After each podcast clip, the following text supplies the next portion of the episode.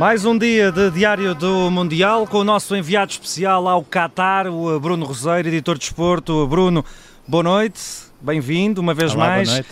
Hoje o dia acabou mais cedo uh, para ti, eu sei. Começaste, obviamente, com as conferências de imprensa de Portugal, de, do Fernando Santos, também de Pepe, e ainda deste um saltinho uh, para ver o que disse Paulo Bento, que não estará no banco amanhã para esse Portugal-Coreia do Sul. Foi, o teu, foi a tua primeira paragem, não foi a tua primeira paragem oficial, mas, mas já lá vamos. Comecemos para essa conferência de imprensa conjunta, conjunta de Pepe e Fernando Santos. Sim, é, é, em termos de trabalho, digamos assim, uhum. é, à exceção de, de estar a adiantar já coisas para o fim de semana, foi, foi a primeira paragem, ou seja, não como, como tinha o um jogo da Croácia com a Bélgica e como um, o Media Center até fica relativamente acessível de metro, um, foi, foi, acabou por ser a primeira paragem e depois com essa uh, causalidade, digamos assim, de uh, Paulo Bento ter falado Uh, mesmo antes de, de Fernando Santos uhum. e, de, e de Pepe. Um, eu, eu, sinceramente acabei por ligar mais. Este barulho que tu ouves é de uma coisa que já vamos falar mais, mais daqui a bocado. Não estás na África do Sul, pois não? Chama-se Marroquinos em Festa. ok. É um, prato, é um prato que já não é a primeira vez que eu levo e, e pronto, para o ouvido não é agradável, como deves perceber. Um, eu, eu achei.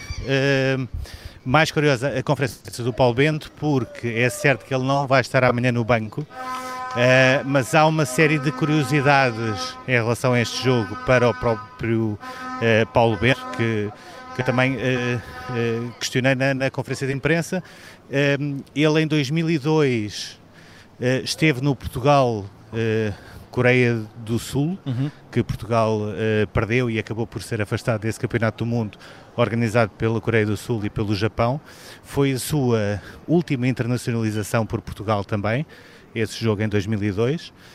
Um, foi também nessa, depois do início da época 2002-2003 que ele teve como companheiro de equipa um miúdo que se chamava Cristiano Ronaldo, uh, ou seja, na época que, que Ronaldo faz no Sporting, Uh, Paulo Bento está lá. Uhum. Uh, curiosamente, uh, como havia, um, havia um bocado a ideia dos treinadores, de, neste caso de Laszlo Boloni, juntar experiência com juventude, o Paulo Bento nos estágios, por norma, ficava no quarto com o Quaresma e não com o Ronaldo. Uhum. ainda assim viu, viu o crescimento de, destes jogadores e depois mais tarde também os treinou na seleção.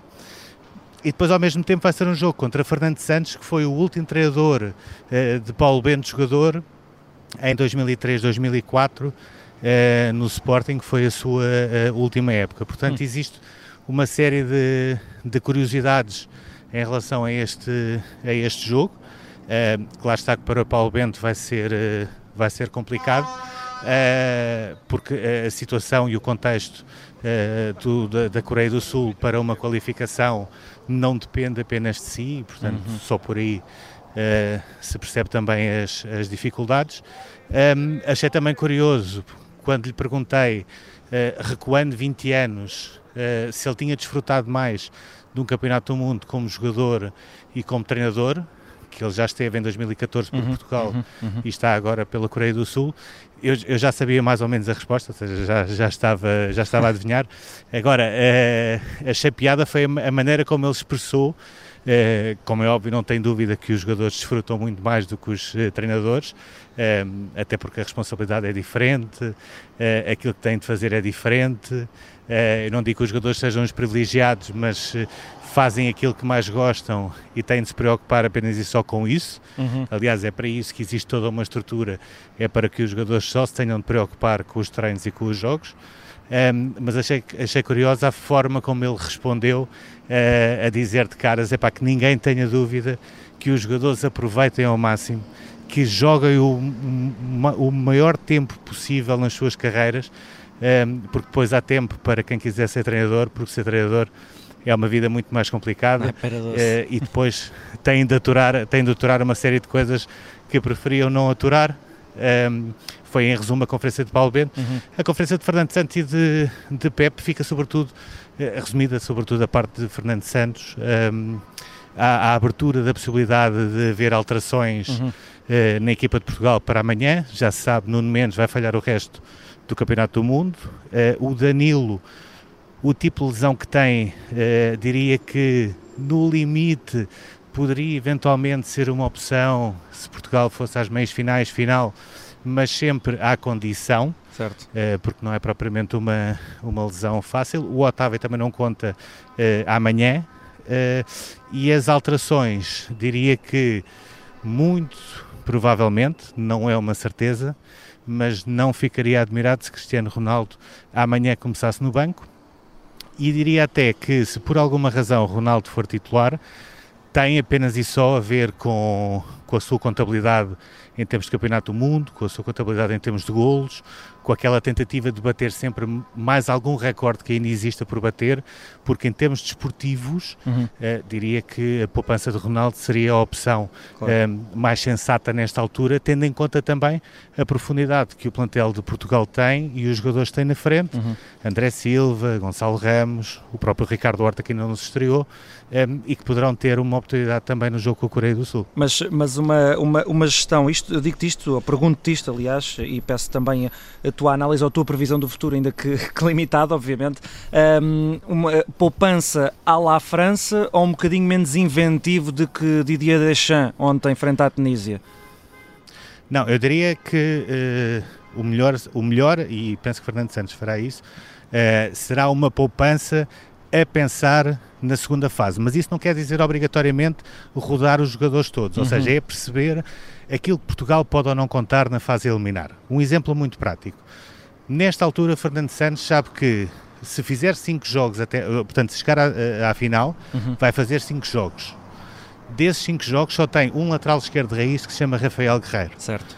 A partir daí, tem duas hipóteses. Ou lança amanhã no jogo com a Coreia do Sul Rafael Guerreiro e sabe que em condições normais terá de continuar a jogar com Rafael Guerreiro porque é a opção uhum, natural, uhum.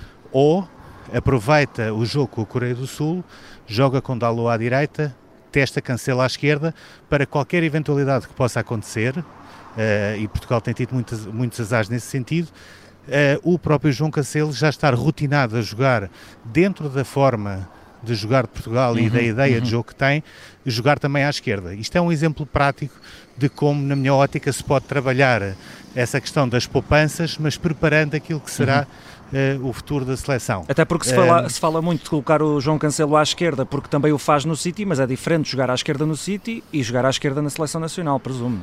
É, são ideias completamente pois. diferentes e é, e é, exatamente, é exatamente por causa disso. Ou seja, uh, parece-me que alguns jogadores que estão na calha para, para terem uma oportunidade, o Palhinha uh, no lugar do Ruben Neves, uhum. parece-me quase uma solução natural, até porque o Ruben Neves saiu uh, tocado no último jogo com o Uruguai.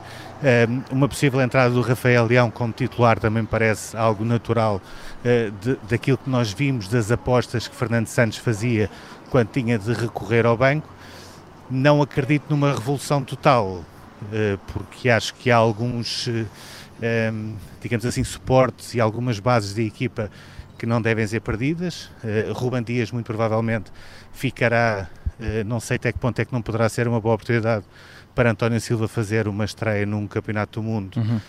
poupando Pep no jogo com a Coreia do Sul. Um, ehm, portanto, há uma série de, de, O próprio Bruno Fernandes, parece-me que nesta altura por mais que se possa considerar que ele devia ser poupado, um, ehm, eu diria que deveria começar o jogo para não quebrar completamente certo. aquilo que uhum. são os processos uh, da equipa e para ver alguma cola para uh, juntar todas as alterações uh, que serão feitas. a minha grande dúvida, ou as duas grandes dúvidas, é em relação à baliza, se o Rui Patrício terá uhum. ou não a sua oportunidade, uhum.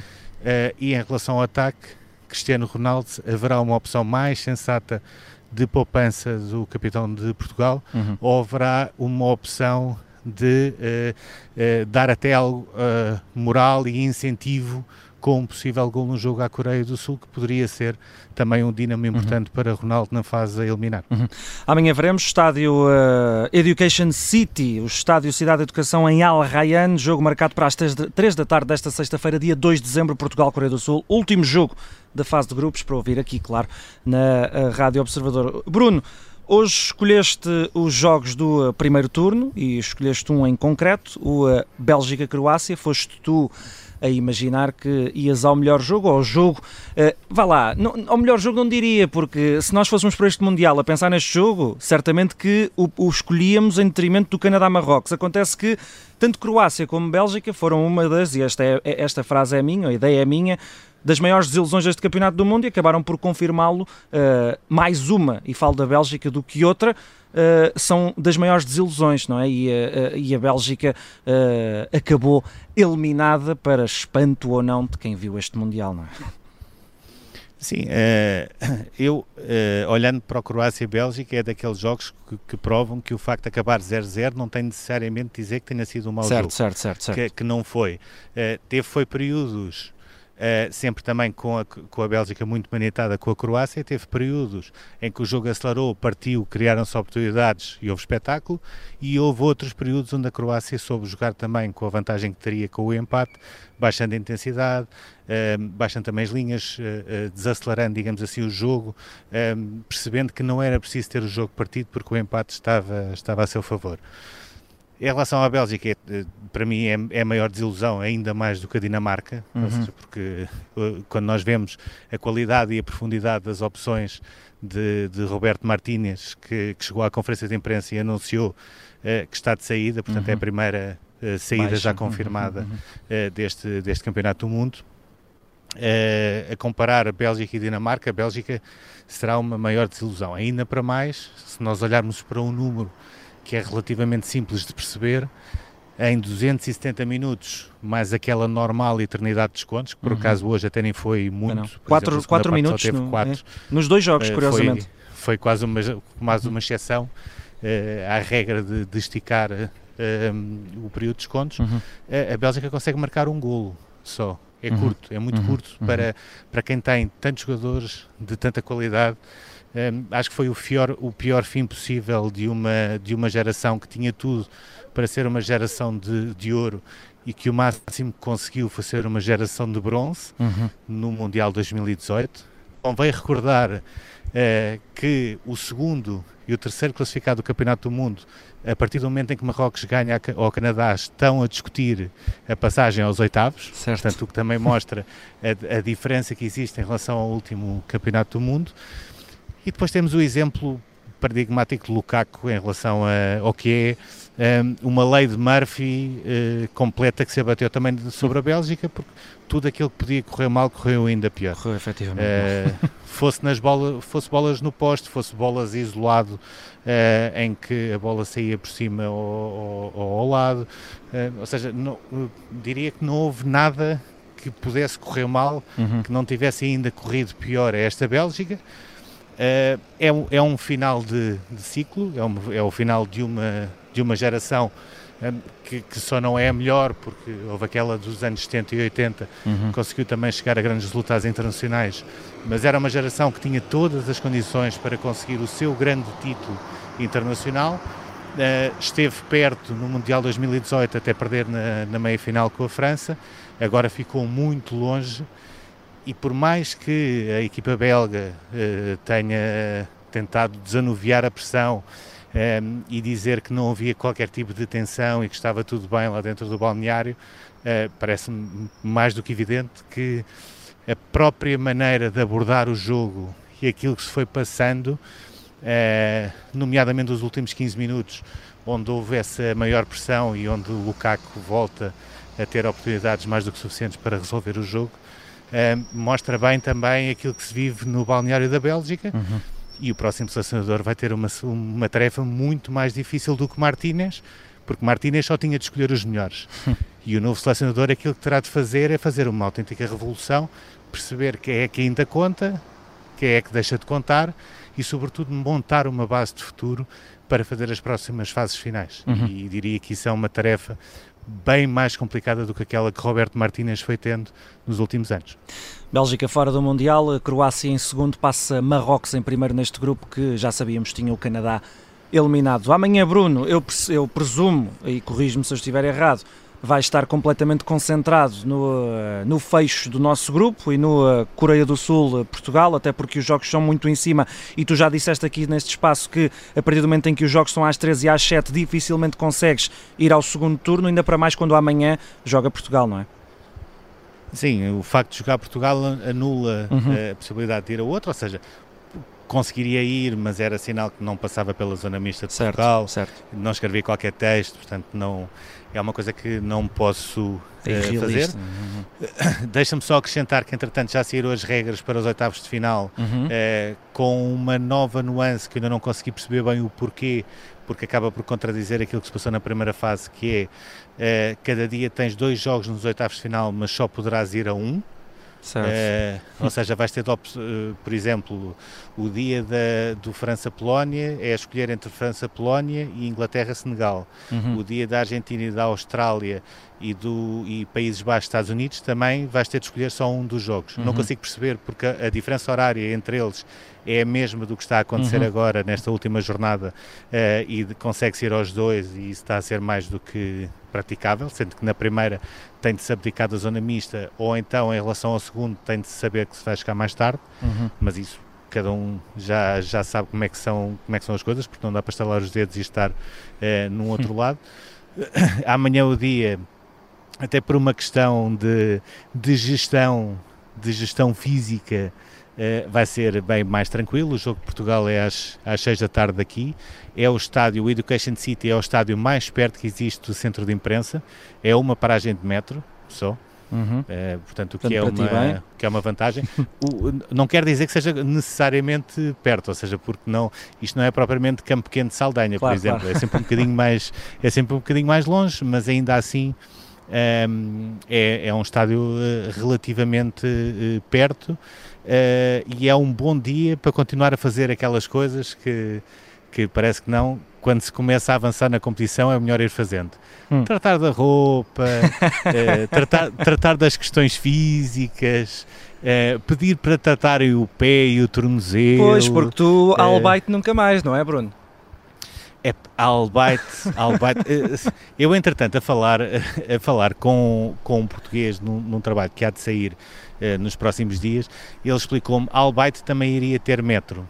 Agora, o problema da Albaite é, Albaite é numa cidade que é Alcor, uhum. e Alcor é sobretudo uma, uma, uma cidade, portanto, uma, tem vila pescatória, digamos assim, e depois é uma cidade industrial, e aquilo que os responsáveis perceberam, e existe aqui um comitê apenas e só uh, vocacionado para a sustentabilidade de qualquer projeto que seja feito no âmbito do Campeonato do Mundo, aquilo que eles perceberam é não fazia muito sentido estar a, a prolongar a linha de metro que estava a ser feita até uh, ao estádio Albaite, ou até neste caso Alcor, porque depois do Campeonato do Mundo, Alcor vai continuar a ser aquilo mesmo. Não tem nada a ver com Lusail, uhum. que é uma cidade que está a ser construída de raiz e que, além de ter a última paragem de metro de uma das linhas, que é a linha vermelha, tem depois uma coisa que eles chamam o tram, uh, que faz o circuito por toda a cidade. Ou seja, tudo aquilo está pensado no âmbito do Campeonato do Mundo, mas está pensado para ficar como uma nova grande cidade certo. muito perto de, de Doha.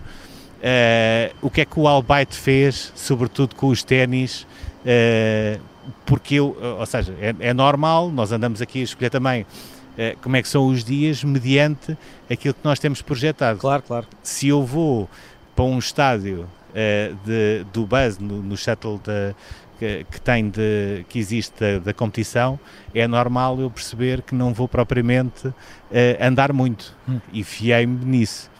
E portanto, como tive de chegar ao Espanha-Alemanha a correr, uh, que nem um desalmado, provavelmente mais do que fiz no último ano, uh, num só dia e num só período de, de tempo, as pernas responderam bem, o físico também aguentou bem, as costas, que era o meu grande problema porque tinha a mochila, também aguentaram bem, os pés nem por isso, por causa é dos ténis. É um problema de base. Mas já, já, sim, mas já, já, estou, já estou devidamente uh, tratado, equipado, amanhã volto, tal e qual como se fosse um jogador de, de futebol, portanto, prontíssimo. uh, olha, vai, vai demorar Uh, pelo que eu percebi, vai demorar uh, mais tempo uh, a chegarem umas camisas lavadas do que o pé ficar a 100%. Portanto, é bom que já vou estar apto a 100% também para, para os oitavos de final. Isso é sempre uma boa notícia.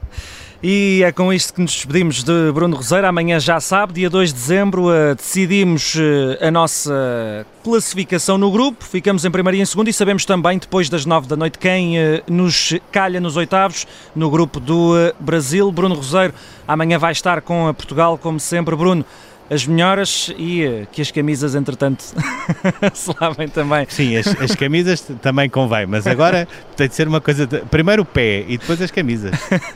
Bruno, até amanhã eu, para mais um dia. Sou, eu sou como o Fernando Santos, venho com a mala preparada até dia 19 de dezembro. O pé é que eu não estava a contar. também já não arranjas nenhum. Bruno, até amanhã. Até amanhã, obrigado, João.